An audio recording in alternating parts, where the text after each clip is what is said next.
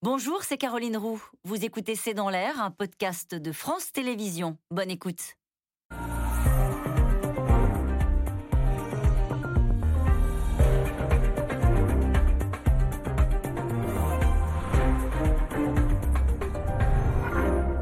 Bonsoir à toutes et à tous. À nouveau des inondations en Belgique et à Londres, et ce deux semaines après les violentes inondations en Allemagne qui ont fait 180 morts. Le dérèglement du climat se fait sentir tout autour du globe, avec des températures qui ont frôlé les 50 degrés dans l'ouest canadien au début du mois et des régions qui deviennent invivables. D'ailleurs, dans deux semaines, le GIEC publiera son rapport qui clairement pose la question de l'avenir de l'humanité. Alors cette question du climat, bien évidemment, s'invite dans le champ politique. Ainsi, à deux mois des élections, Angela Merkel appelle à accélérer la lutte contre le dérèglement climatique, d'où cette question. La prochaine chancelière d'Allemagne en septembre pourrait-elle être issue du Parti écologiste Et en France, à neuf mois de la présidentielle, le climat sera-t-il l'invité surprise de la prochaine élection C'est le sujet de cette émission de ce C'est dans l'air, intitulée ce soir Inondation, canicule, le monde entier frappé. Pour répondre à vos questions, nous avons le plaisir d'accueillir Françoise Vimeux. Vous êtes climatologue, directrice des recherches à l'Institut de recherche pour le développement. Arnaud Gossement, avocat spécialisé en droit de l'environnement, professeur euh, de droit associé à l'Université Paris 1. Nicolas Bouzou, économiste, directeur, fondateur d'Asteres, c'est une société d'analyse économique et de conseil, et auteur d'Homo Sanitas, Histoire et avenir de la santé, c'est aux éditions IXO. Et enfin, Emma Aziza, vous êtes hydrologue, experte en adaptation au changement climatique, fondatrice et présidente du Centre de recherche Mayan, spécialisé dans l'adaptation et la résilience face au changement climatique. Merci à tous les quatre de participer euh, à cette émission en direct. Françoise Vimeux, on va voir dans quelques instants des images à nouveau euh, d'inondations qui se sont répétées en Belgique. Est-ce qu'il faut y voir, est-ce que vous, la spécialiste de ces mouvements, de, est-ce que vous y voyez un signe de notre, du dérèglement du climat? Alors c'est vrai que là, euh, ces dernières semaines, on a un panel, je dirais, d'événements extrêmes hein, qui touchent différents endroits dans l'hémisphère nord, qui, qui, vraiment semble venir confirmer le, fait que euh, ça fait quand même 30 ans que l'on dit que euh, le réchauffement de l'atmosphère et de l'océan vient exacerber les événements extrêmes, que ce soit des événements euh, en termes de température, des vagues de chaleur ou que ce soit des événements de pluie torrentielle. Après, je pense que c'est mon rôle aussi de répéter que lorsqu'il y a un événement spécifique, l'attribution au changement climatique, ça fait l'objet d'études vraiment poussées et précises. Donc Angela Merkel est allée un peu vite en besogne en affirmant que c'était là un signe de dérèglement climatique, ce qui s'était passé en Allemagne? Non, je ne dirais pas ça, parce qu'encore une fois, on sait hein, que les événements extrêmes sont, exacerbés par le dérèglement climatique. Mais quand on pointe euh, événement par événement, il faut être vraiment très prudent. Et par exemple, il y a eu des inondations en Chine. En ce moment, en Chine, c'est la saison euh, des pluies, c'est la mousson, c'est la saison cyclonique. Donc on s'attend à ce qu'il y ait des pluies et des pluies intenses. Est-ce que ces pluies sont exceptionnelles? Je ne le sais pas aujourd'hui. Il faut regarder par rapport euh, aux dernières années. Et donc il faut, il faut se rappeler quand même qu'il y a une variabilité naturelle du climat? La question, c'est est-ce que ces événements sortent du rythme naturel du climat? Nicolas Bouzou, on avait quand même l'impression que euh, le dérèglement climatique, nous, on, le provoquait, mais que ce serait la, la, génération suivante qui le subirait. Et on a l'impression qu'en fait, non, c'est maintenant les dégâts et que ce sera l'affaire de notre génération que de vivre avec ces dégâts. Je pense qu'on savait en réalité que c'était notre génération, mais euh, au fond, ça, dépend qui. C'est-à-dire que, évidemment, euh, quand on est euh, climatologue, on sait depuis longtemps que ce qui est en train de nous arriver devait arriver. ensuite, il y a les gens comme vous et moi, donc qui ne sommes pas climatologues, mais qui sont journalistes ou qui travaillent comme moi sur d'autres sujets, l'économie, mais qui sont obligés d'appréhender ces sujets de climat pour avoir une réflexion correcte sur l'économie moi, je dirais que ça fait à peu près dix ans que je travaille très sérieusement sur ce sujet. D'ailleurs, je me souviens, cher Axel de Tarlet, qu'il y a déjà quelques années, peut-être même dix ans, on avait quelques émissions, sur quelques C'est dans l'air sur le climat. Alors, beaucoup moins qu'aujourd'hui, mais enfin, le, sujet, quand même, commençait on parlait déjà... Au futur, on parlait au futur d'ici la fin du siècle, dans, dans une génération Non, je, je, je, pense quand même. Enfin, j'ai regardé des travaux euh, que j'utilisais donc il y a une dizaine d'années et on disait déjà euh, très clairement que le climat euh, allait commencer à, avait commencé à se réchauffer, que cette barre qu'on s'était fixée il y a quelques années des 2 degrés, de toute façon, elle serait dépassée et que on serait obligé évidemment de prendre des mesures pour limiter la hausse des températures, mais aussi malheureusement de s'adapter à cette hausse des températures. Vous voyez, cette question de l'adaptation au dérèglement climatique, ça fait, je parle sous votre contrôle bien évidemment, mais ça doit faire 10 ou 15 ans déjà qu'on en parle, donc que les scientifiques euh, savent que ça va toucher notre génération. La grande difficulté à laquelle on fait face, mais ça c'est quelque chose qui est commun aux démocraties, c'est que au fond, un sujet devient un sujet de débat public et donc un sujet politique une fois que la catastrophe est arrivée. Le problème, je suis obligé de le dire crûment sur votre plateau, mais le problème, c'est que la démocratie, qui est le meilleur des systèmes, mais ne s'est pas régulée a priori on ne régule qu'a posteriori, qu'une fois que les catastrophes euh, commencent à arriver. Mais ça ne veut pas dire qu'on ne fait pas des choses utiles. Je suis persuadé qu'on va faire des choses très importantes et très utiles ces, prochaines années. Mais malgré tout, on les fait quand les problèmes commencent à être euh, euh, tangibles du point de vue matériel. Et ils sont tangibles, Arnaud Gossement Est-ce qu'ils sont multiples? Est-ce que ça et là, on dit tiens, eh ben voilà, on a là une manifestation du, du, dégât du dérèglement climatique à différents endroits du globe ou, ou tout simplement en vacances en France, etc. Est-ce que vous les constatez? Alors, oui, ils sont tangibles, les experts scientifiques nous le disent, mais oui aussi, Nicolas Bouzou a raison, euh, ça fait euh, plusieurs années qu'on en parle. Ils étaient peut-être moins médiatisés, peut-être que c'est dans l'air, on parlait moins à l'époque, on parlait déjà, mais moins qu'aujourd'hui, et donc bravo. Mais pour le juriste que je suis, on voit bien que les textes sur le changement climatique, comme la Grande Convention internationale de 1992, qui a été signée euh, l'année du sommet de la Terre, cette convention internationale qui met en place le GIEC, ces experts scientifiques, nous dit bien, un, qu'il y a un changement climatique, deux, qu'il est d'origine humaine, euh, l'origine anthropique du changement climatique est actée par tous les États qui ont signé cette grande convention internationale. Et à la suite de cette grande convention internationale, chaque année se réunissent hein, les, représentants des États et chaque année, la presse se fait l'écho euh, ben, des progrès des connaissances scientifiques, des catastrophes qui se multiplient, de l'intensité des phénomènes météorologiques qui s'accélèrent. Mais moi, mais autrefois, il y avait les climato-sceptiques, il y avait des pour, des contre.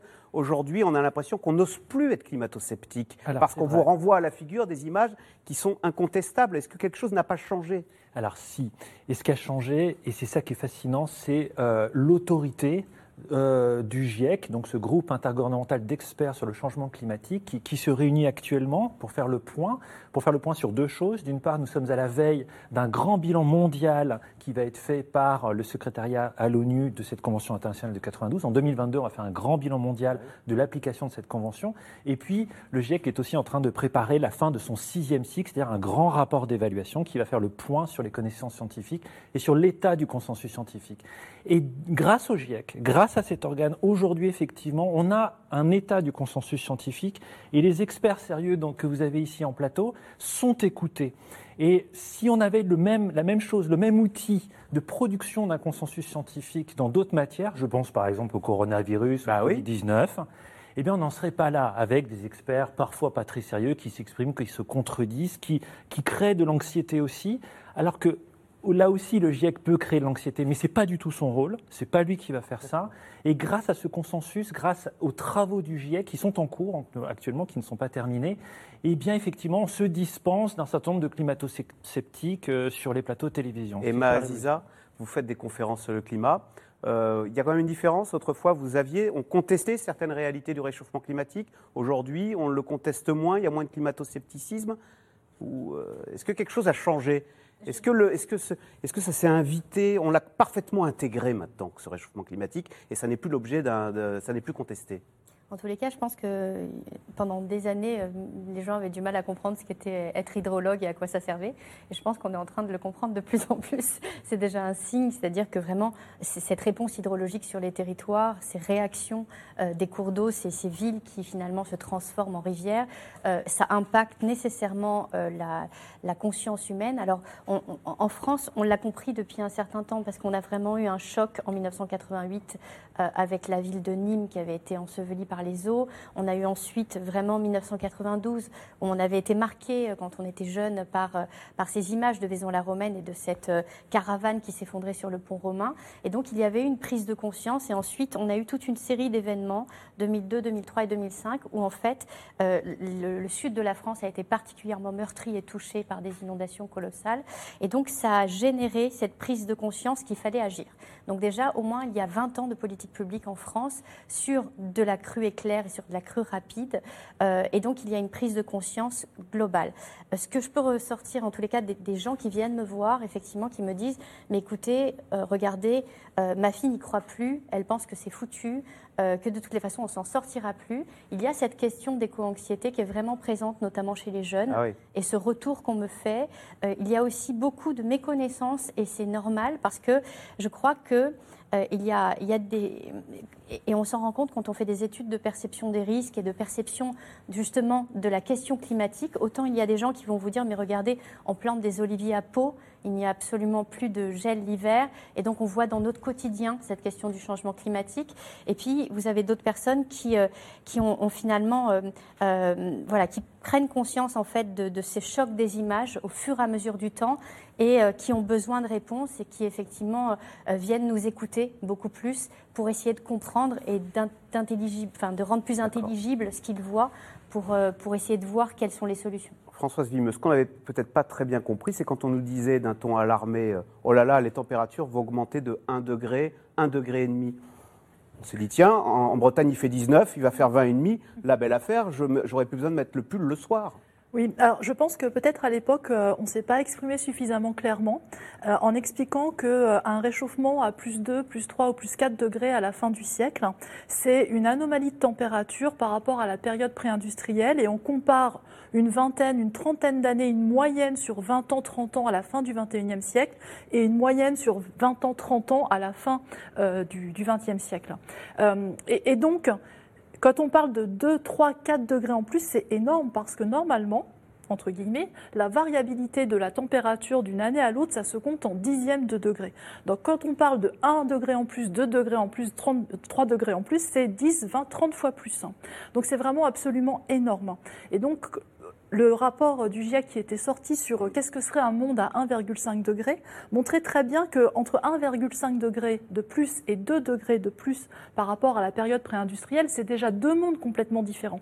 Et quand on sait qu'on est sur des trajectoires qui nous emmènent aux alentours de plus 3 degrés à la fin du 21e siècle, ça devient très très différent. Pour être très concret, est-ce que ce 1 degré de plus, il peut expliquer les pluies torrentielles qu'ont vécu les malheureux Allemands il y a 15 jours Est-ce qu'ils le payent. Et quel est le phénomène physique que vous pourriez nous expliquer? Alors, d'une part, on en est euh, au niveau euh, global 2020 et une des trois années les plus chaudes qu'on ait jamais enregistrées avec une anomalie de température de 1,2 degré, donc on est quasiment 1,5 degré. Et je pense que dans le rapport du GIEC qui va sortir, on rediscutera de quand il est prévu qu'on atteigne ces 1,5 degrés. Ensuite, en France, on a déjà dépassé 1,5 degré. Hein. L'anomalie de 2020, c'est 1,8 degré. Et 1,8 degré ou 1,2 degré, c'est tout à fait suffisant euh, pour provoquer en fait ces événements extrêmes, ces pluies torrentielles. L'exemple que j'aime bien prendre, c'est qu'à chaque fois que la température de l'atmosphère augmente de 1 degré, elle peut stocker 7% en plus de vapeur d'eau. Hein. Donc la vapeur d'eau, vous ne la voyez pas, c'est un gaz. Par contre, quand elle rencontre, quand, quand air chaud et humide rencontre des anomalies de température froide, comme il s'est passé pour l'Allemagne, on avait de l'air froid en haute altitude, il y a eu une confrontation de masse d'air et toute l'eau qui était dans l'atmosphère a pu retomber. L'air chaud peut stocker davantage d'eau, d'où des pluies plus importantes. Qui peuvent être plus importantes, c'est ce qu'on appelle l'eau précipitable. Voilà, et c'est ce qui s'est passé en Allemagne. Ben justement, je propose qu'on qu retourne en Allemagne, hein, puisque le 14 et le 15 juillet dernier, l'Allemagne a été touchée par des inondations historiques. Le dernier bilan s'élève à 180 morts. Près de Cologne, un glissement de terrain a même provoqué l'effondrement d'une partie du village. Un, une de nos équipes s'est rendue sur place. Reportage de Laszlo Gelabert avec Diane Cacciarella. À quelques kilomètres de Cologne, une semaine après les inondations, l'eau s'est retirée, laissant derrière elle une petite ville encore sous le choc. Parmi les habitants, Brigitte Stankus, toujours submergée par les objets qu'elle va devoir jeter. C'est ce qu'il y avait dans la cave. Les vieilles affaires des enfants, les jouets, la poussette, les armoires pour mettre nos vieux vêtements. Tout est abîmé. Il n'y a plus rien à sauver. Dès le deuxième jour de pluie, le terrain à côté de chez elle disparaît sous les eaux. Tout comme son jardin. La cave de sa maison devient inaccessible. En 32 ans de vie à Erstadt, elle n'a jamais connu ça.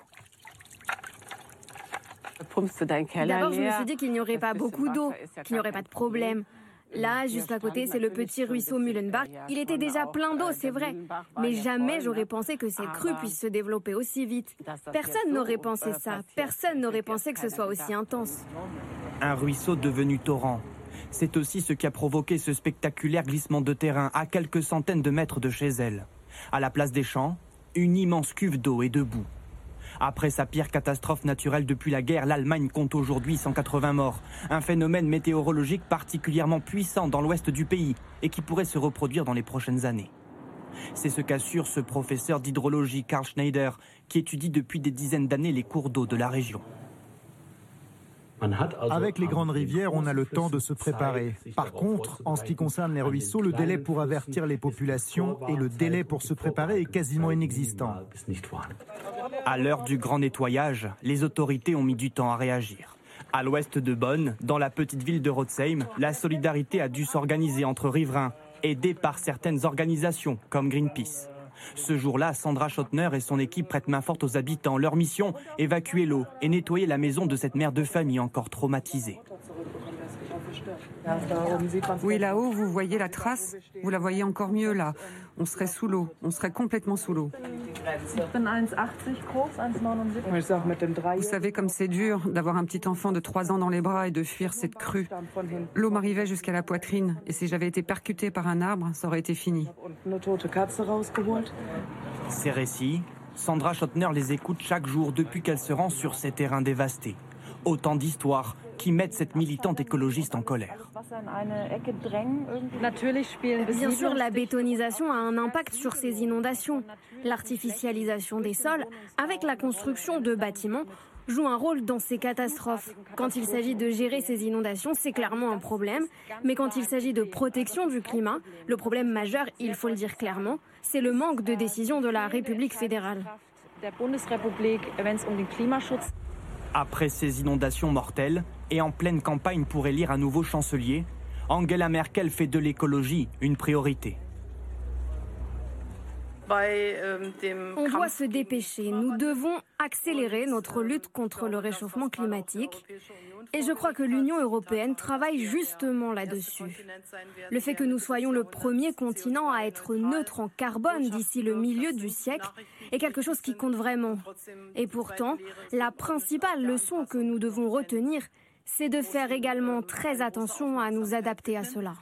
À deux mois des élections législatives, c'est la candidate des Verts qui pourrait bénéficier des intentions de vote. Mais elle est accusée d'avoir gonflé son CV et plagié certains passages de son livre programme. Face à elle, le successeur désigné d'Angela Merkel, Armin Laschet, a multiplié les déplacements auprès des sinistrés. Selon un sondage, 56% des Allemands estiment que ces inondations rendent la lutte contre le changement climatique encore plus importante qu'avant. Alors, question téléspectateur Arnaud Gossement. Le nombre de morts en Belgique et en Allemagne est-il suffisant cette fois pour faire réagir les gouvernements?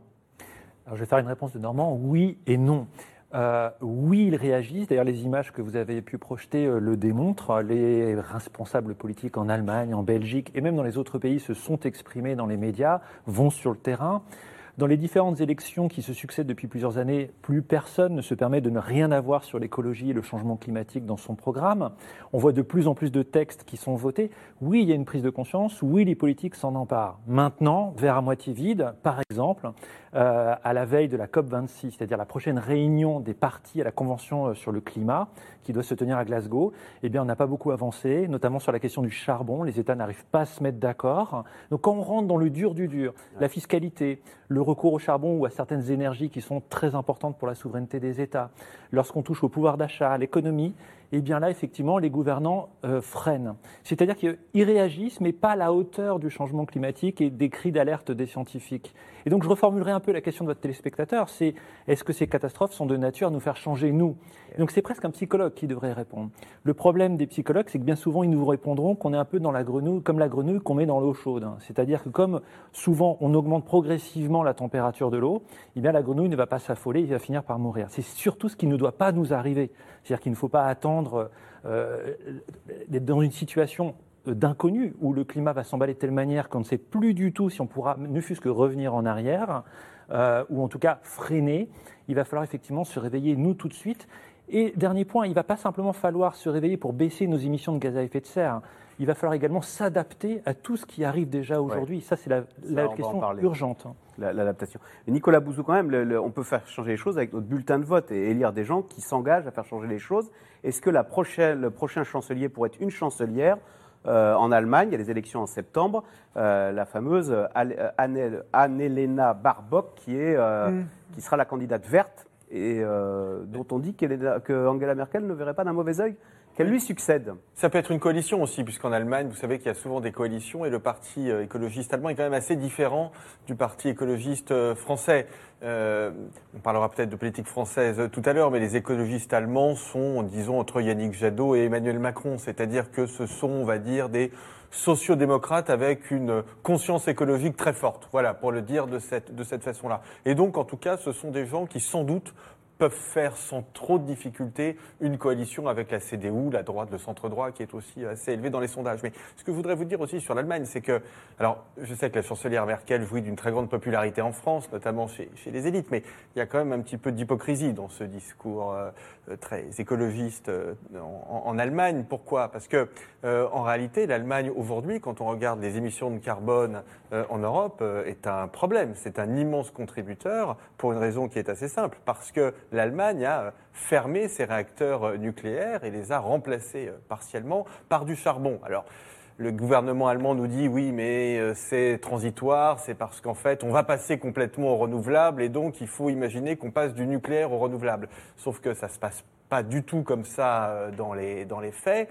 Et quand on regarde les chiffres, le fait d'avoir fermé ces centrales nucléaires, pour une raison d'ailleurs qui était une raison finalement qu'on imagine mal, parce qu'on imagine toujours le gouvernement allemand et la chancelière comme euh, étant finalement des gens extrêmement calmes qui prennent des décisions de façon très rationnelle, mais ça a été décidé euh, précipitamment après la, catastrophe euh, de Fukushima, dont on sait aujourd'hui d'ailleurs qu'elle n'a pas fait de.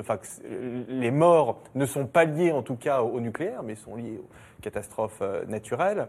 Euh, et, donc aujourd'hui, si, vous voulez, l'Allemagne est quand même dans une position du point de vue de l'écologie qui est très ambiguë. C'est-à-dire un discours en effet très vert, des écologistes qui sont hauts dans les sondages, mais aujourd'hui c'est pour l'Union européenne un pays qui est un pays extrêmement euh, polluant et qui ne prend pas le chemin véritablement d'être euh, moins émetteur de CO2, en tout cas à court moyen terme. Françoise Vrimeux, c'est vrai que cet après-midi, Emmanuel Macron a accordé une interview à France Info et il a dit, la France a une chance, quand on parle d'émissions de gaz à effet de serre, c'est le nucléaire. Est-ce qu'il n'y a pas un, revirement? Est-ce que notre vision du nucléaire n'est pas en train de changer à l'aune euh, de ce réchauffement climatique? C'était vu comme euh, le grand Satan, le nucléaire, et finalement aujourd'hui, on se dit que c'est peut-être. Enfin, Emmanuel Macron dit que c'est une chance.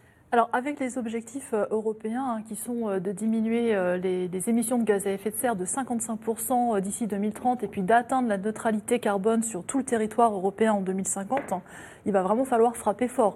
Et la France n'est pas un bon élève. Hein. Le rapport du Haut Conseil pour le climat qui est sorti il y a quelques semaines rappelait qu'effectivement, depuis plusieurs années, les émissions de gaz à effet de serre en France diminuent entre 1 et 4% En 2019, ce n'était pas tout à fait 2% mais que c'est totalement insuffisant pour respecter euh, la, stratégie nationale bas carbone et qu'il faudrait doubler euh, les efforts. Donc il va quand même falloir trouver des solutions si on, doit, on veut, on doit ou on veut euh, respecter ce qui a été en fait voilà, donné comme ligne de conduite par l'Europe.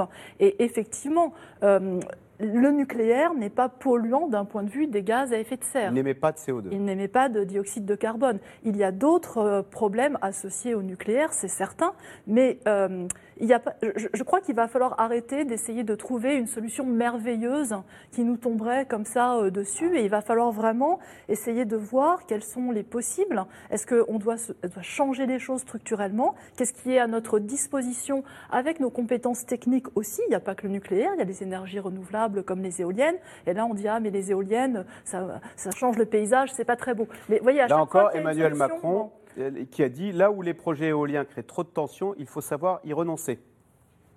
Bah, je ne suis personnellement, je, il va falloir trouver une solution. Alors, ça peut être le nucléaire, ça peut être un mix. Hein, euh, mhm. Et euh, si on veut respecter en tout cas euh, les diminutions des émissions qui nous sont demandées, je crois qu'il va falloir faire des concessions.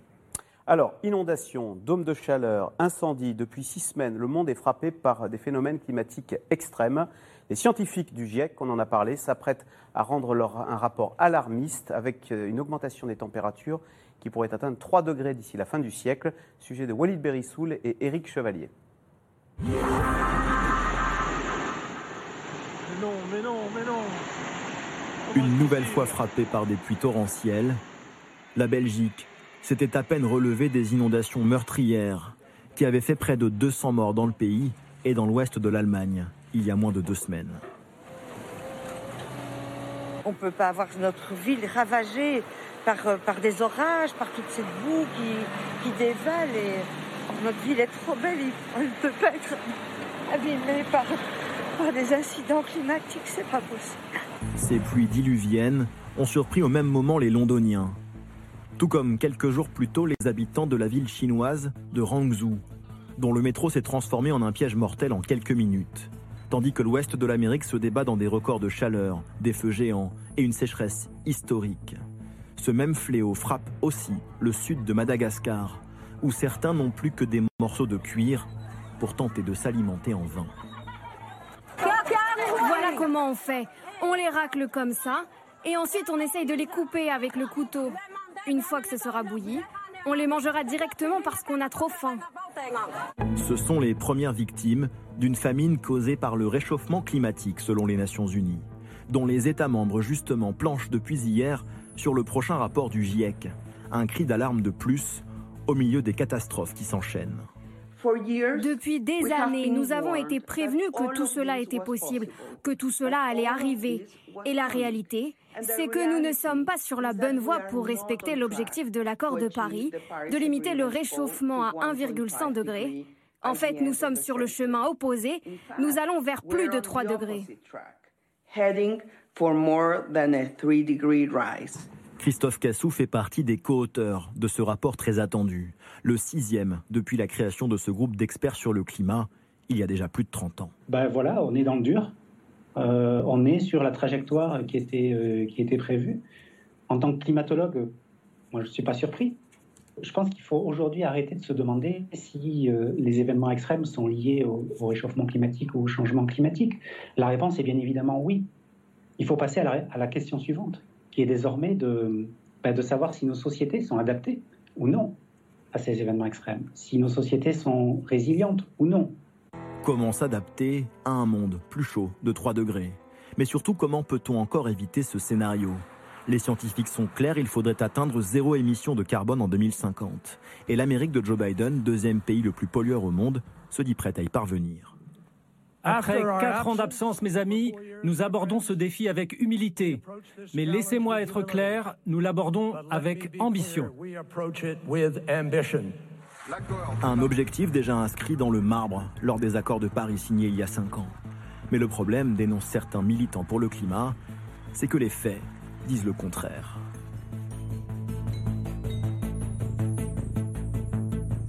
Depuis les accords de Paris signés il y a cinq ans, les pays du G20 ont subventionné les énergies fossiles à hauteur de 3 000 milliards de dollars. Attention à la marche entre les mots et les actes. Un constat d'inertie partagé aujourd'hui par un autre visage des accords de Paris. Prenons le cas de la France. Nos parlementaires avaient sous les yeux ces événements extrêmes pendant qu'ils discutaient de la loi euh, climat-résilience. Et malgré tout, eh bien, cette loi n'est pas du tout à la hauteur de ce qu'elle devrait être par rapport aux propositions des citoyens. Donc on voit bien qu'il ne suffit pas de mettre sous les yeux de nos décideurs politiques ces événements extrêmes. Ils ont été là pendant toutes les discussions pour que les mesures prises, proposées, soient à la hauteur de l'ambition. L'inquiétude des scientifiques porte en particulier sur l'après-Covid, une reprise économique mondiale qui devrait entraîner des niveaux d'émissions de CO2 records en 2023. Alors, question téléspectateur, Françoise Vimeux, est-ce la planète ou l'humanité qui est en danger de mort? Alors très clairement, pour moi, euh, c'est l'humanité en danger de mort, euh, je, ne sais pas, mais euh, vraiment l'humanité est, certainement pris au pied du mur pour voilà, pour réagir. Pourquoi? Parce que la planète, la planète, c'est un système physique, hein, chimique, biologique, hein, qui a connu des bouleversements dans son histoire qui étaient monstrueux hein, par rapport à, ce que l'on connaît ici. Et la planète, elle se rééquilibre, elle s'en sort. Alors évidemment, il n'y a plus la même végétation, il n'y a plus la même faune, mais pour moi, la planète s'en sort. Par contre, nous, je suis beaucoup moins sûre. Alors, quand je dis nous, c'est nous, nos animaux de compagnie, les plantes dans nos jardins, etc. Hein. On dit qu'il y a certaines régions du monde qui deviennent invivables. Il y avait un reportage de France 2 dans le 20h qui montrait que le, Pakistan ou euh, certaines régions du Golfe Persique deviennent invivables parce qu'à la chaleur s'ajoute l'humidité. Alors expliquez-nous le, le, phénomène physique qui fait que ça devient invivable. Oui, alors c'est un petit peu comme vous savez au bulletin euh, météo l'hiver, on nous parle de température ressentie, on nous dit bah voilà il y aura telle température, mais comme il y aura du vent, finalement le ressenti ça va être euh, quelque chose de beaucoup plus froid. Et eh bien là c'est un, petit peu pareil, c'est-à-dire que euh, lorsqu'on a des températures élevées mais qu'il y a peu d'humidité dans l'air, c'est-à-dire qu'il fait sec, on supporte beaucoup mieux tout simplement parce que notre corps pour nous refroidir va émettre de la sueur, peut transpirer et cette sueur, quand elle va s'évaporer, c'est comme quand vous sortez de votre douche, vous avez un effet frais parce que l'évaporation demande de l'énergie. Donc ça nous prend de l'énergie et ça nous fait un effet frais. Et plus vous augmentez euh, l'humidité euh, dans l'air qui vous entoure, et moins l'évaporation euh, peut se produire. Et donc ce système de refroidissement, de climatisation interne que nous avons fonctionne beaucoup moins bien. C'est pour ça que dans le Pakistan, où ils disent il fait plus de 50 degrés, mais l'air est très humide, on ne peut pas transpirer et donc le, corps se met à chauffer ah, sans pouvoir se refroidir. E, exactement, et ça devient très difficilement supportable. Nous, on dit généralement, mais il fait très lourd, c'est dur à supporter, mais en fait, quand on dit il fait lourd, c'est parce qu'en fait, il fait très humide. Alors, dans le reportage Emma Aziza, on disait bah voilà, le réchauffement climatique est là, on a vu scientifique, maintenant il va falloir s'y adapter. S'y adapter, ça veut dire que quand on voit les, les terribles inondations qu'il y a eu en Belgique ou en Allemagne, vous vous êtes dit, mais il faut qu'on change nos villes, qu'on change la taille de nos, de nos tuyaux d'évacuation euh, d'eau euh, d'eau d'égout, euh, c'est ça? Alors, quand on veut s'adapter à quelque chose, il faut savoir à quoi on veut s'adapter, à quelle menace. Est-ce qu'on veut s'adapter au risque de submersion marine, au risque d'inondation au niveau des, grands cours d'eau du réseau hydrographique Est-ce qu'on veut s'adapter au risque de ruissellement, qui est un vrai problème majeur qui apparaît actuellement à la lumière justement des événements sur ces dernières semaines? Et donc, une fois qu'on a déterminé à quoi on veut s'adapter, on va chercher à comprendre qui on veut adapter. Est-ce qu'on veut adapter les tissus économiques? Est-ce qu'on veut adapter les maisons? Est-ce qu'on veut aussi s'adapter humainement? Pour justement ne, pas mettre sa vie en jeu. Et donc, pour tous ces niveaux-là, vous avez des solutions qui sont capables d'être mises en œuvre à condition d'avoir déterminé ça au préalable. Donc, ça veut dire que jusqu'à une certaine hauteur d'eau, en fait, euh, la vie n'est pas mise en jeu, mais à partir du moment où la vie est mise en jeu, effectivement, qu'est-ce que l'on fait? Est-ce que l'on délocalise son bien? Est-ce que l'on délocalise sa maison? C'est une question qui se pose, c'est des choses que l'on a déjà fait. On ne construit plus au bord des, des, ruisseaux ou des, cours d'eau? Par exemple, suite aux inondations de 2002 dans le Gard, on a pris toute une partie d'un village à Ramon et on l'a déconstruit et on l'a reconstruit en amont du village. Pourquoi? Parce que le niveau d'eau, en fait, dépassait le toit refuge, donc la capacité, en fait, à la personne même d'être élitreillée. Donc dans ces cas-là, on peut se poser cette question. Ce qui se passe, c'est que sur l'Allemagne, c'était des questions qu'on ne se posait pas. Pourquoi? Parce qu'on a eu des inondations colossales en Allemagne. Euh, celle de 2002 au mois d'août, donc on était aussi sur une situation estivale qui faisait euh, suite à plusieurs gouttes froides, c'est-à-dire le même phénomène que l'on a actuellement, avait conduit à des inondations records. On avait eu euh, plus d'une centaine de victimes, on avait eu plusieurs milliards, de, 25 milliards d'euros de dommages. Donc on voit qu'il y avait eu des grandes crues sur l'Elbe, le Danube. Donc on a déjà connu ça. Ce qui est nouveau et ce que l'on voit vraiment, et, ce qui, à mon sens, m'apparaît comme, comme justement cette nouvelle signature que l'on ne connaît pas en tant qu'hydrologue, c'est vraiment le fait que, à ces pluies répétées et à ce territoire qui va se saturer en eau, vous allez avoir des précipitations très intenses sur un temps marqué. Là, c'était vraiment entre le 14 et le 15 juillet qui en fait ont fait complètement basculer le système. C'est-à-dire qu'on est sur des méga inondations hors normes, des choses que l'on ne connaissait pas. Et là, effectivement, on a Mais qui vont devenir courantes des débits très élevés, donc des forces de corrosion, et puis derrière des maisons qui sont emportées. Et là, la vie humaine est directement en danger. Est-ce qu'on peut s'adapter dans ces villes Et à partir du moment où on a revu ce scénario, bah, c'est toute la question qu'il va falloir qu'on se pose, parce que les modélisations jusque-là, imaginez des crues centenales, c'est-à-dire des, crues qui avaient une, chance sur 100 par an de se produire. Centenale, ça ne veut pas dire une fois tous les 100 ans. Non, c'est effectivement une donnée statistique. Ça veut dire une chance sur 100. D'ailleurs, ne veut pas dire grand-chose en réalité, parce qu'elle est fonction de l'étude préalable qui a été faite, des modélisations préalables. Donc euh, il suffit qu'une que, nouvelle étude vienne et revoie complètement la crue centenale, et celle qui était centenale finalement passe avec une période de 5000 ans, ou bien l'autre de 30 ans. Donc en fait, c'est vraiment un repère statistique, et je crois qu'il faut en sortir. Mais si on garde en tous les cas cette donnée-là, euh, là on est quand même sur des périodes de retour de 1000 ans. Donc Alors, effectivement, c'est hors norme. Il y a la résilience. Emmanuel Macron, depuis Papette, a dit euh, il faut construire ce qu'on appelle aujourd'hui la résilience. Il donne des exemples c'est nous permettre d'équiper nos hôpitaux, nos écoles, nos maisons de retraite face au réchauffement climatique. Ça veut dire quoi? On a vu que le BEPC, enfin on dit plus le BEPC maintenant, euh, je ne sais plus comment on dit, enfin le, le troisième, le brevet, voilà, euh, avait dû être reporté à cause de la canicule. Les écoles ne sont pas climatisées. Comment on fait en juin? Ah, Il n'est pas certain que la bonne réponse soit la climatisation. Voilà puisque la climatisation est très gourmande en énergie et produit beaucoup d'émissions de gaz à effet de serre. D'ailleurs, lorsqu'on veut lutter contre le changement climatique, il faut d'abord lutter contre les idées reçues, puisqu'il y a aussi des fausses bonnes idées qui peuvent prospérer. Et le but aussi, c'est de faire les bons choix. C'est aux politiques de le faire, sur le conseil du scientifique, de faire le bon choix. Un exemple de fausses bonnes idées? La clim alors? La clim est clairement une fausse bonne idée. 90% des, des, foyers américains sont climatisés hein, et des foyers japonais. Oui, mais c'est en fait c'est tout notre urbanisme qu'il va falloir revoir. C'est où est-ce qu'on construit, comment on construit, ce sont les matériaux qui sont employés, c'est l'orientation des maisons, euh, c'est aussi les méthodes de rafraîchissement. Parfois aussi, il va falloir peut-être avoir recours à des méthodes plus traditionnelles et réserver la climatisation au cas, par exemple, effectivement, des personnes qui sont malades, qui souffrent et pour lesquelles on ne peut rien faire d'autre. Mais ce qui est important, c'est qu'aujourd'hui, on parle de plus en plus d'adaptation.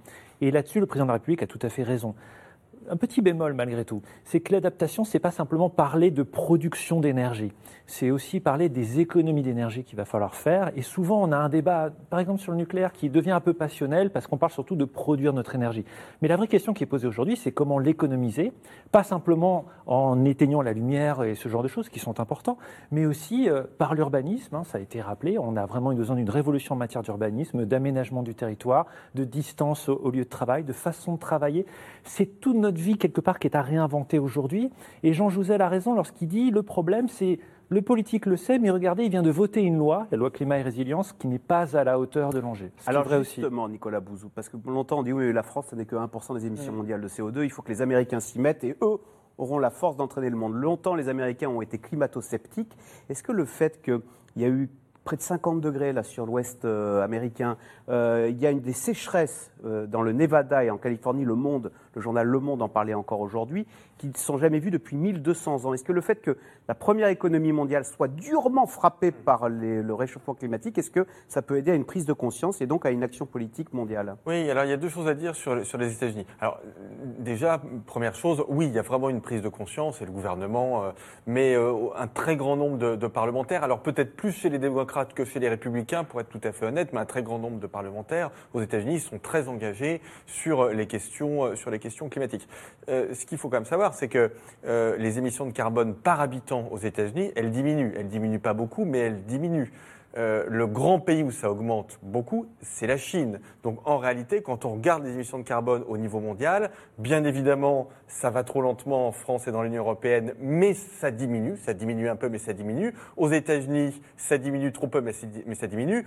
En Chine, ça augmente énormément. Donc il faut quand même avoir cette euh, avec carte beaucoup du de charbon, hein. avec beaucoup de charbon. Mais les, les, les, gouvernants chinois et notamment le, les euh, les, dirigeants du Parti communiste sont aussi devenus écologistes d'une certaine façon. C'est-à-dire qu'il n'y a aucun déni par rapport à ça. Ils voient parfaitement le problème. Mais ce que je voulais vous dire par rapport à la situation américaine, mais ça s'applique d'ailleurs à la situation chinoise, c'est que euh, ce que voient aussi les Américains et les Chinois, c'est que c'est une source potentielle d'innovation et donc de croissance économique qui est absolument euh, majeure. Parce que, au fond, le défi, je schématise un peu, pardonnez-moi, mais c'est de passer dans le monde de 50 milliards d'émissions de tonnes de CO2 par an à zéro à l'horizon de 2050, 2060, 2070. C'est ça. Donc c'est un enjeu de transformation absolument majeur de l'économie, un enjeu de décarbonation de l'économie. Pardon de le dire un peu brutalement, mais personne d'un peu sérieux pense que ça puisse faire par la décroissance.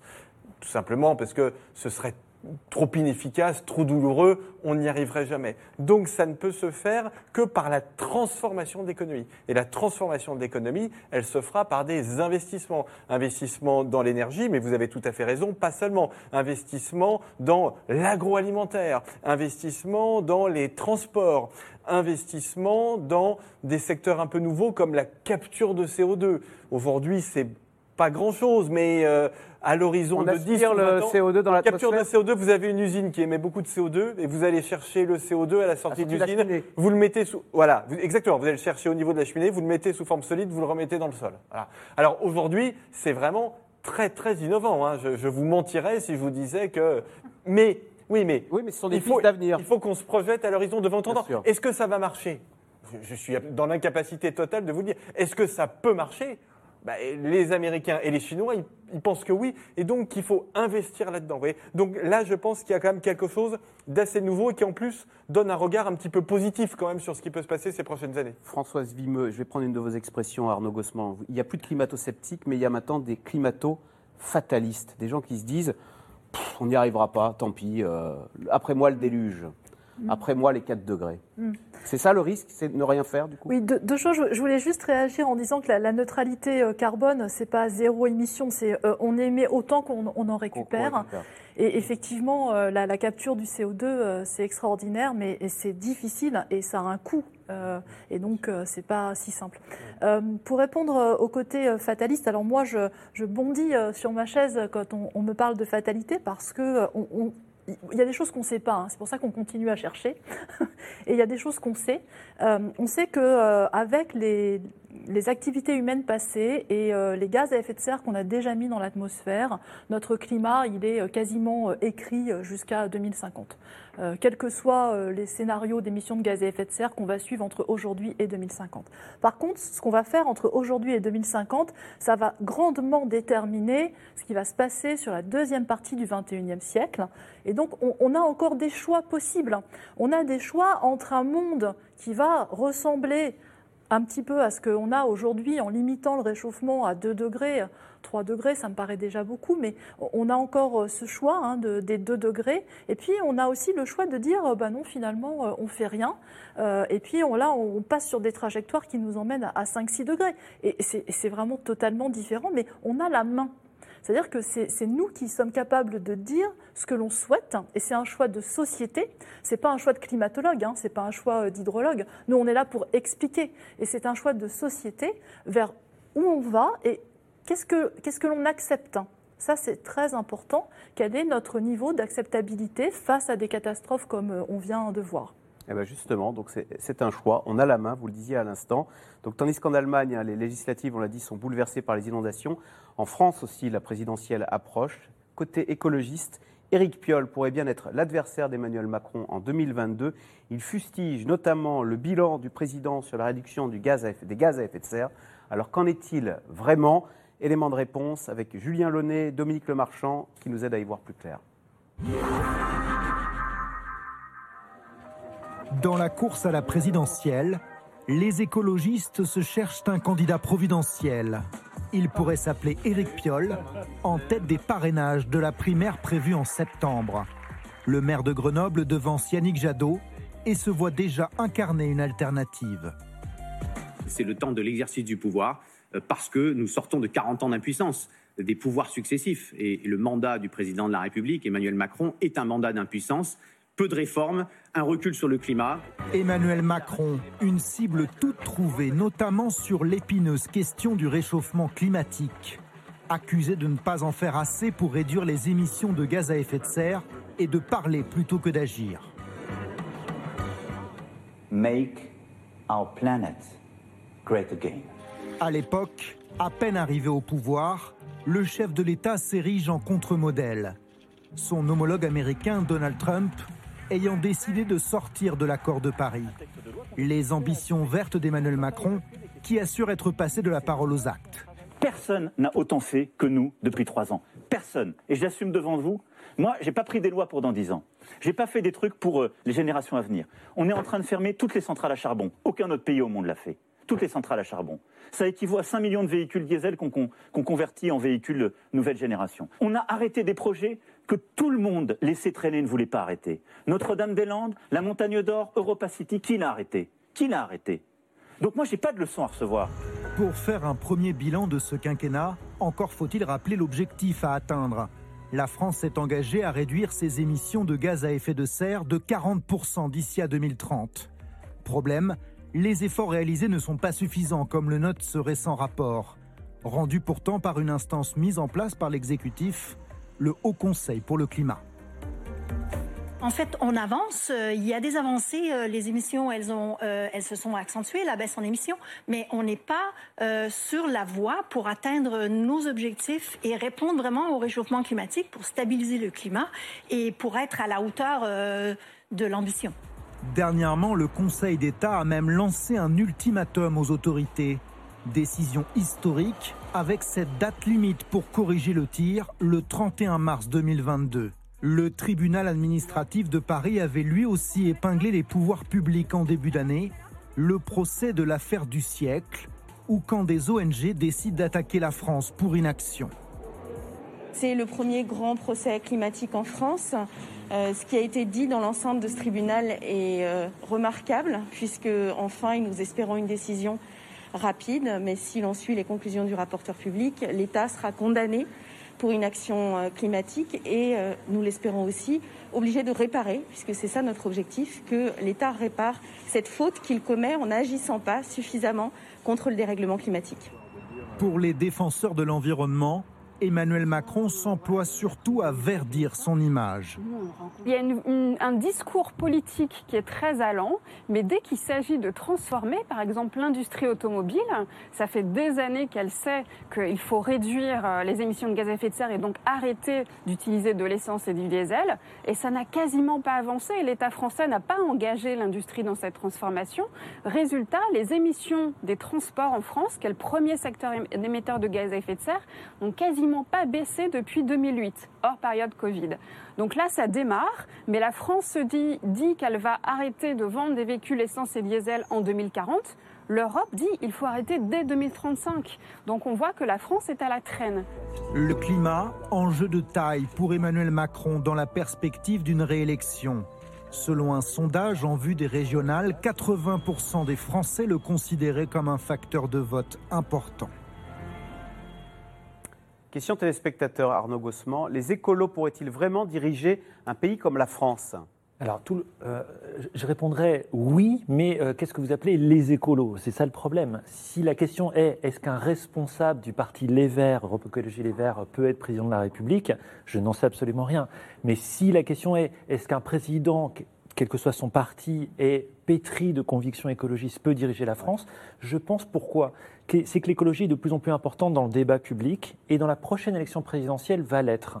Pourquoi? Parce que l'Europe vient ce 14 juillet de présenter un programme de mesures qui va obliger la France à considérablement modifier ses lois et ses politiques publiques, et notamment son propre objectif de réduction des émissions Avec de gaz le retour de, la taxe carbone, ça va provoquer des gilets jaunes. Non, pas de la taxe carbone. Il y aura des mécanismes qui sont destinés à donner un prix au carbone, qui sont décidés au niveau européen, mais ça n'a rien à voir avec la taxe carbone telle qu'on l'a connue euh, euh, précédemment. Mais ce qui est certain, c'est que l'Europe, là, vient de nous demander de réfléchir à ce que nous allions faire. Et euh, Emmanuel Macron aurait décidé, selon vos confrères de contexte, de placer cette question de la réduction des émissions de gaz à effet de serre au cœur de la campagne présidentielle. Pourquoi, pour revenir sur la question, alors qu'on le disait dans le, dans le sujet, c'est important pour 80% des Français, à la question du climat, ça va. Pourquoi est-ce que le vote écologiste n'est pas plus haut en France et pourquoi, pourquoi est-ce qu'il euh, est n'est pas porté par tous ces événements et cette inquiétude? Alors d'abord, il, progresse un petit peu dans certaines élections, euh, notamment européennes, régionales, on a vu un petit progrès. Mais c'est pas au point 2 non, pas au point 2, mais de toute façon, ce qu'on appelle les écologistes, que ce soit au niveau du parti politique ou des associations, ont un problème, c'est euh, l'union. Euh, il y a beaucoup de désunion, beaucoup de critiques, beaucoup de contradictions. Il y a un problème aussi parfois de discipline pour pouvoir avancer. Il y a un problème aussi d'un parti ou de, personnes qui se sentent toujours minoritaires et qui ont du mal à s'adresser à la majorité quitte à faire des consensus, des compromis parfois. Le compromis, c'est la compromission.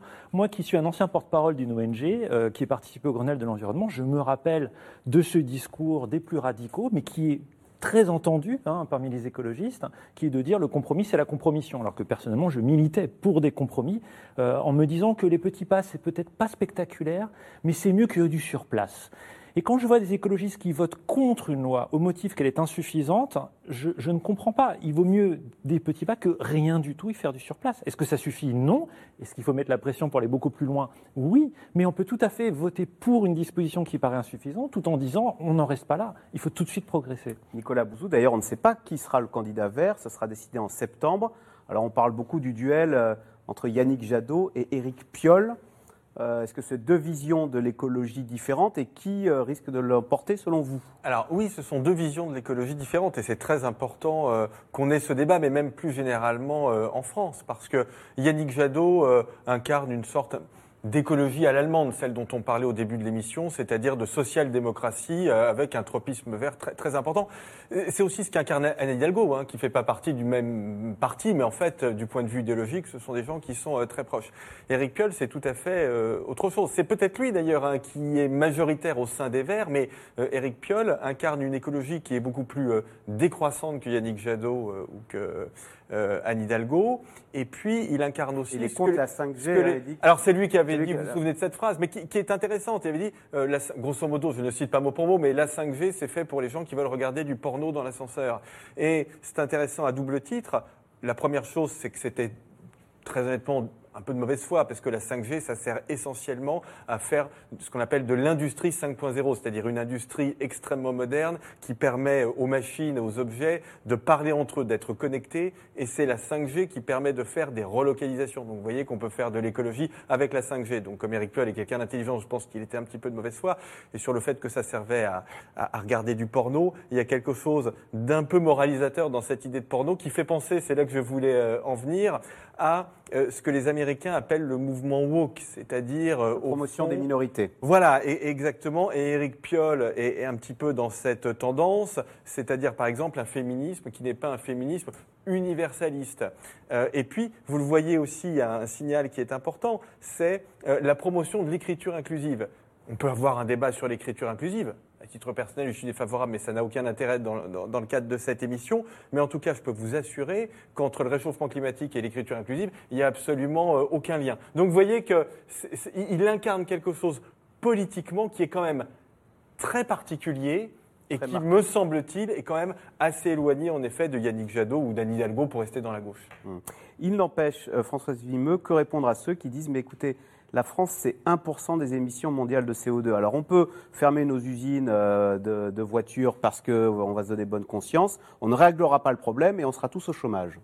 Alors en fait, euh, si on tient compte euh, déjà euh, de ce que l'on importe, c'est pas 1% mais 2%, mais je suis d'accord avec vous, ça reste euh, très bas. Alors après, euh, plusieurs euh, réponses. Hein. C'est pas parce que euh, on émet seulement 1 ou 2% euh, qu'on ne doit rien faire en disant bah, aux autres de commencer, on fera après. Au contraire, euh, je pense que euh, en termes de comment dire, peut-être de diplomatie française, on pourrait euh, montrer l'exemple et euh, initier euh, quelque chose. hein. Quand il y a eu les accords de Paris, on a vu la, diplomatie française à l'œuvre. Elle est vraiment capable d'entraîner et d'initier. Et moi, je pense qu'elle pourrait aussi initier des baisses et entraîner. Et après, je crois aussi qu'il ne faut pas oublier. Euh, on, a parlé de la Chine, on parle euh, des États-Unis. Euh, il faut toujours parler en termes d'émissions par habitant. C'est normal que la Chine soit un, pays qui émet beaucoup de gaz à effet de serre. C'est un très grand pays, donc il faut revenir par habitant. Si vous revenez par habitant, les, les pollueurs les plus importants, c'est des pays comme le Qatar, l'Arabie saoudite. Et eux ont les moyens vraiment euh, de, mettre des technologies euh, en place et de nous montrer euh, que, ça marche ou que ça marche pas. Et peut-être que là, la France pourrait dire, bah, écoutez, allons-y, voilà, il y, a des- choses à faire. En tous les cas, Emma Ziza, cette transition aura un coût. Il va falloir se l'imposer. Est-ce que ça veut dire que ben, la génération suivante devra être plus frugale Ça sera fini les côtes de bœuf, les voyages, les- week-ends à Barcelone en avion, etc. Nous allons entrer dans des générations plus sobres. Alors, ce qui est sûr, c'est qu'il y a une étude qui vient de sortir aujourd'hui assez intéressante sur le coût des canicules entre 2015 et 2020. Et cette étude a mis en évidence le fait que ça nous a coûté 22 à 37 milliards d'euros entre les différents modes de calcul. Je trouve que c'est assez intéressant d'essayer d'avoir cette perspective du coût des canicules, du coût des inondations, parce qu'on paye pour le moment. On a des fonds Barnier qui effectivement nous permettent aujourd'hui d'avoir un système qui fonctionne encore. Jusqu'à quelle limite Si demain on vit ce qu'a vécu l'Allemagne, on sait très bien qu'une inondation de la Seine, c'est 30 milliards d'euros de dommages. Euh, rien que celle de, de 2016, c'était 1,4 milliard d'euros de dommages sur quelques jours. Jusqu'à quel niveau, en fait, on va continuer ce système alors que l'adaptation coûte beaucoup moins cher. Donc, euh, avant de parler effectivement de frugalité, euh, déjà sur des grands programmes, je pense qu'il va falloir repenser globalement nos territoires, parce qu'à un moment donné, on va se confronter à un mur où on ne pourra plus payer, et les gens euh, vont se retrouver face à un système assurantiel qui atteindra ses limites, et eux-mêmes, comment vont-ils devoir finalement s'autonomiser par rapport à leurs risques? C'est une vraie question de société, avant même de parler de ce que l'on va manger dans notre assiette, vous voyez, qui qui est essentiel, mais cette atténuation, on en parle depuis 30 ans et on a quand même du mal à la mettre en œuvre. L'adaptation, ça a été vraiment le parent pauvre des politiques internationales. Et je crois qu'aujourd'hui, c'est une nécessité absolue parce qu'on en a besoin. On est face au mur. En fait, on a tous les critères mondiaux. Jusque-là, on se disait, vous inquiétez pas, ça brûle en Australie tout va bien. Euh, mais non, mais tout va bien, ce n'est qu'en Californie. Mais la Californie, c'est quoi derrière? C'est notre assiette potentielle, c'est une, partie de l'assiette de l'américain qui va venir en, confrontation avec notre propre bol alimentaire. Euh, ce sont toutes ces sécheresses qui se déroulent à travers le monde. C'est actuellement la rupture euh, de, puces électroniques que l'on a dans l'Asie du Sud-Est, tout simplement parce qu'il y a des sécheresses et ces sécheresses empêchent le fonctionnement d'ouvrages hydroélectriques. Et donc derrière, nécessairement, on est obligé de fermer des usines plusieurs jours par an. Et puis ben, quand on veut acheter son ordinateur en France, ben on a deux mois de délai. Et donc en fait, si on ne pense pas global, si on ne réfléchit pas autrement la question, j'entends effectivement parler de cette question du carbone qui est essentielle, mais la question de l'eau, elle est vraiment euh, plus qu'essentielle. C'est une urgence absolue parce qu'on vient de vivre quatre années de sécheresse globale. Euh, si on, a besoin de, fabriquer de l'électricité, à part l'éolien et le, et le solaire, mmh, mmh. on a besoin d'ouvrages hydroélectriques, on a besoin de centrales nucléaires. Jusque-là, on ne sait pas faire sans eau. Et donc, ça pose un vrai problème et donc, il va falloir se poser des questions. Dans le Nevada, c'était l'article du Monde, il y a des brigades de l'eau maintenant à Las Vegas qui vous demandent de supprimer vos, votre gazon qui enlève toutes les verdures, etc., parce qu'on n'a plus les moyens d'arroser. Alors, c'est quand même euh, très particulier parce que si on regarde par exemple la Californie, on vient juste de commencer à imposer le fait de demander aux populations de diminuer de 25% effectivement leur usage d'eau, donc effectivement leur piscine, leur jardin et le lavage de leur voiture. Mais il n'y a aucune contrainte émise sur les agriculteurs. Or, les agriculteurs et les grandes, enfin, les grandes structures agricoles sont générées par des pétroliers et par des sociétés d'assurance privées. Donc, effectivement, il y a des vraies questions et euh, je pense que c'est une vision globale qu'il va falloir avoir. Allez, tout de suite, on revient à vos questions. Alors, Nicolas Bouzou, l'écologie n'est-elle pas limitée en France par son positionnement de gauche, voire d'extrême gauche? Bah, C'est ce dont vous parlez. Alors, en tous les cas, l'écologie version piole, si je vous ai bien compris. Oui, oui, c'est ça. Non, mais je, crois qu'il est clair que une partie de ceux qui se présentent comme des écologistes en France viennent de la gauche ou de l'extrême gauche. L'écologie ne peut pas venir de la droite. Si, si, je pense que. Si, si. Non, pas du tout. Non, non, non. Je crois que l'écologie. Écoutez, enfin, je je suis libéral, on se connaît depuis longtemps et je me considère comme étant très écologiste. Donc euh, je pense que euh, en réalité, on peut être écologiste d'où qu'on vienne, mais je pense qu'il y a des conceptions de l'écologie qui sont tout à fait euh, qui sont tout à fait différentes. Mais ce que l'on voit, c'est pas un phénomène français, on le voit partout dans le monde, c'est que comme l'écologie aujourd'hui est devenue quelque chose dont chacun, tous ceux qui sont de bonne volonté comprennent bien que c'est une urgence absolue, ça va traverser, et ça commence bien évidemment à traverser tout le spectre politique, et on le verra ces prochains mois lors de la campagne présidentielle. En quoi la pandémie révélerait-elle euh, de la catastrophe écologique? Relèverait-elle de la catastrophe écologique? Parce qu'on a aussi dit que la pandémie avait révélé euh, une catastrophe écologique. Alors, c'est pas, pas simple comme question. oui, alors je ne suis pas spécialiste, mais je, peux, je peux, essayer d'y répondre. Euh, une des origines euh, probables de, de ce virus, c'est le monde animal. Et ce qui a été dit, c'est que euh, comme on décloisonne, on déforeste, etc., on vient amener de, en, en, proximité, finalement, une faune qui est porteuse de virus qu'on ne connaît pas. Et cette proximité dont on parle aussi en Amazonie avec la déforestation pourrait finalement nous apporter des, nouveaux virus que, l'on ne connaît pas. Après, je ne suis vraiment pas une spécialiste pour répondre à cette question. On dit beaucoup qu'en Sibérie, la fonte du permafrost pourrait libérer des virus auxquels nous n'avons pas été confrontés depuis des dizaines de milliers d'années et qui pourraient s'avérer euh, très toxiques. Hein, Emma Aziza Vu le réchauffement actuel en Sibérie, je crois qu'il va falloir se poser les questions très rapidement. On n'a pas le temps d'attendre 2030 ou 2050 parce que la question, elle est là. On a vraiment un, réchauffement massif de cette partie de la planète, ce à quoi on ne s'attendait pas dans les modélisations. Je pense qu'on n'était pas prêt à voir ces phénomènes-là. Et d'ailleurs, ils contribuent directement au phénomène euh, de goutte froide et d'alimentation de cette goutte froide avec l'air chaud euh, et de ces méga catastrophes que l'on voit en Allemagne. Donc on voit bien que tout a une, une corrélation. Effectivement, la dimension sanitaire, elle est essentielle derrière, notamment sur cette fonte du pergélisol. On ne sait pas à quoi on s'attendra demain. Les accords comme celui de Paris servent-ils réellement à quelque chose? Donc on s'est mis d'accord avec un marteau pour ne pas augmenter euh, les émissions de CO2 au-delà de 2 degrés, 1 degré et demi. Ça a servi à quelque chose Oui, évidemment. Non, il faut, là, pour le coup, il ne faut pas faire de climato-fatalisme.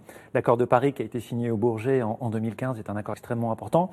D'abord parce qu'il permet à tous les États du monde entier de réaffirmer que le changement climatique est une réalité scientifique, qu'il ne faut pas dépasser le 1,5 degré si possible, en tout cas surtout pas le 2, qu'il y a une origine anthropique et que les États doivent euh, également euh, bouger.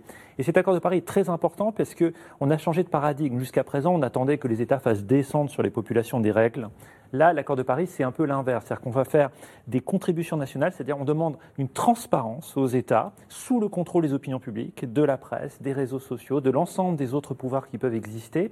Et grâce à ça, effectivement, on demande à tous les États de bouger en même temps. Évidemment, ça a été rappelé par Françoise Vimeux euh, beaucoup mieux que moi, on ne va pas assez vite, mais il serait aussi faux de dire que depuis 2015, il ne se passe rien. C'est une pression qui est exercée sur les élus, euh, qu'ils soient locaux, qu'ils soient nationaux, que ce soit les citoyens. Mais oui, c'est important. Et dans votre reportage, on a vu aussi que des juges aujourd'hui s'en saisissent. Il y a des associations qui saisissent les juges, qui demandent à ce que, certes de manière un peu symbolique, mais à ce que les États euh, soient condamnés, ce qui oblige ensuite leurs responsables à se justifier. Et le Conseil d'État récemment a même donné un délai déterminé à l'État pour produire euh, la preuve qu'il allait bouger, des informations, des mesures. Donc je ne peux pas rentrer dans les détails, mais la justice est en train de descendre. pourra euh, accélérer euh, les choses? Oui, la Cour européenne des droits de l'homme vient de reconnaître que le changement climatique porte atteinte aux droits de l'homme. C'est quand même important la question des droits de l'homme. C'est un droit de l'homme de vivre dans un monde qui ne court pas à sa perte, et c'est un devoir pour les États d'agir aujourd'hui. Donc le procès n'est pas encore terminé, mais on a déjà cette première étape. Oui, ça bouge. Le GIEC ne vous paraît-il pas plus souvent méprisé que vraiment écouté? C'est Sébastien dans le Calvados qui pose la question. Donc le GIEC qui doit rendre son rapport le 9 août. Bon, on va en parler le 9 août, puis on passera à autre chose le 10 Non, c'est pas du tout mon, impression. J'ai vraiment pas du tout l'impression que le, GIEC est méprisé. Alors, on rappelle que le GIEC, en fait, ne fait pas de travaux scientifiques en son nom propre. Il fait euh, tous les 4 à 6 ans une synthèse des travaux scientifiques qui ont été euh, publiés. Et en fait, euh, il vient souligner les points importants de l'état de nos connaissances. Il fait vraiment un état des lieux de ce que l'on sait, de ce que l'on ne sait pas, sur la variabilité du climat passé, actuel et sur les projections à venir. Et il vient vraiment souligner à travers les, résumés pour décideurs, et c'est ce qui est en train de, se discuter euh, là cette semaine et la semaine prochaine, il vient souligner pour les décideurs quels sont vraiment les points d'accroche et là où il y a vraiment euh, une alerte. Et moi, je n'ai pas du tout cette impression que, le, euh, que les rapports du GIEC, on en parle. Alors oui, on va en parler quand il va, il va sortir. Au cœur de l'été, c'est pas terrible hein, pour la couverture médiatique, mais bon. On verra. Hein, le foot. et après, je, je pense qu'ils sont repris euh, par des associations, par des politiques. J'espère que tous les politiques lisent à minima le résumé pour euh, décideurs. En tout cas, les collégiens et les lycéens euh, le font, et des fois, ils sont très à même de, vraiment redire ce qui, est, dans ce résumé. Et donc, moi, je pense qu'ils font un travail vraiment très utile, et ce qui a été dit, ils, expliquent qu'il y a un consensus. Il n'y a pas un consensus pour dire qu'il y a un consensus, il y a un consensus parce qu'il y a un vrai consensus au niveau scientifique. Emma Aziza, est-ce que vous pouvez nous expliquer quel est le lien entre le réchauffement climatique et ces phénomènes d'inondation? Ça a déjà été dit, effectivement, ce pouvoir précipitant va être accru, va augmenter euh, euh, dès que vous avez des masses d'air chaude qui vont permettre cette alimentation euh, au niveau des gouttes froides. Par exemple, si vous prenez le bassin méditerranéen, on a ce type de gouttes froides qui est alimenté par la mer Méditerranée, qui, sont des réserves extrêmement chaudes et humides, et donc qui alimentent en permanence ces phénomènes. plus c'est chaud, plus il y a d'évaporation. Vous ces pluies torrentielles sur le bassin méditerranéen depuis toujours, et qui sont en général la la, recette, c'est une goutte froide, cet air extrêmement chaud, et donc cette alimentation euh, et cette confrontation euh, de, couches qui vont derrière donner des pluies torrentielles. Mais là, ce que l'on voit, c'est qu'effectivement, ces dômes de chaleur semblent participer, je dis bien semble parce qu'on est vraiment en train d'observer et donc euh, il va falloir analyser avec un peu plus de retour d'expérience exactement ce qu'il s'est passé. Mais en tous les cas, il semble alimenter justement ces gouttes froides régulières, donc il y a un lien direct toutes ces catastrophes sont-elles vraiment dues au réchauffement climatique? Parce qu'on sait que ces catastrophes climatiques, elles sont très visuelles. Or, aujourd'hui, on a tous un téléphone portable, ce qui fait que tout est filmé et en direct, sur les chaînes d'infos, on voit le moindre typhon qu'auparavant, on ne voyait pas, puisqu'il y avait, pas beaucoup moins de, de caméras. Est-ce que c'est est-ce que ça joue ça? Alors, certainement, il y, a, un ressenti, hein, puisque dès qu'il y a une catastrophe, alors je, trouve que depuis quelques années, vraiment, euh, euh, on vient, dès qu'il y a quelque chose en fait qui se passe, en gros, c'est le changement climatique. C'est pour ça que j'ai essayé d'être un peu plus euh, raisonnable au départ, en disant oui, on, sait très bien hein, que le dérèglement climatique vient exacerber les extrêmes, mais tout n'est pas dû non plus au dérèglement climatique. Le climat a sa propre variabilité, a son propre rythme, et il faut vraiment des fois être un peu patient et attendre ces études d'attribution. Et euh, il ne faut pas tout de suite se précipiter en disant Ah, vous voyez, euh, encore une catastrophe due au changement climatique. Certainement, le changement climatique est venu exacerber, mais est-ce que c'est venu exacerber à 10%, 20%, 50%, 80% Sans ces études d'attribution, on ne le sait pas. Les étés à venir en France seront-ils plus souvent maussades comme cette année? Étés tropicaux, là euh, euh, Non, c'est très difficile de répondre. Ce qu'on sait, c'est que les étés vont être de plus en plus chauds euh, en moyenne, que pendant ces étés, on va avoir des pics de chaleur ou des vagues de chaleur ou des canicules qui pourront être plus précoces d'ailleurs, arriver euh, au début de l'été ou à la fin de l'été. Elles pourront être aussi euh, plus intenses et durer euh, plus longtemps. Le côté maussade, c'est parce que nous sommes à Paris en Ile-de-France et qu'il pleut, pleut beaucoup. Si vous allez dans le sud de la France en ce moment, où il y a quelques semaines, il fait plutôt beau. Donc pas de généralité sur la météorologie. On continue à acheter des SUV, des voitures de luxe, on se chauffe, on part en vacances, on va au café, au resto. Qui va se priver? C'est facile de dire il faut. Non, mais on, va aller de toute façon vers des mécanismes de plus en plus dans le monde de taxes carbone. On a déjà un peu ça en France. Alors, dans tous les pays européens, vous avez une taxe carbone. En France, ça s'appelle la contribution euh, euh, énergie-climat. C'est ça. Euh, et on a en Europe un marché du CO2, c'est-à-dire que le carbone a un prix. Hein. les entreprises industrielles doivent acheter des quotas de carbone. Sauf qu'aujourd'hui, ces prix du carbone sont à des niveaux trop bas pour être véritablement protecteurs. On est entre 40 et 50 dollars la tonne. Il faudrait aller pour être efficace à 100 dollars. Un prix. voilà. Donc de, ces, prix-là dont vous parlez vont de toute façon augmenter. Et il faut qu'ils augmentent. Voilà, c'est sur cette recommandation que se termine cette émission. Merci beaucoup euh, d'y avoir participé. Rediffusion ce soir, 22h40. Vous restez sur France 5. On se retrouve demain. Bonne soirée et à demain. C'était C'est dans l'air, un podcast de France Télévisions. Alors s'il vous a plu, n'hésitez pas à vous abonner. Vous pouvez également retrouver les replays de C'est dans l'air en vidéo sur France.tv.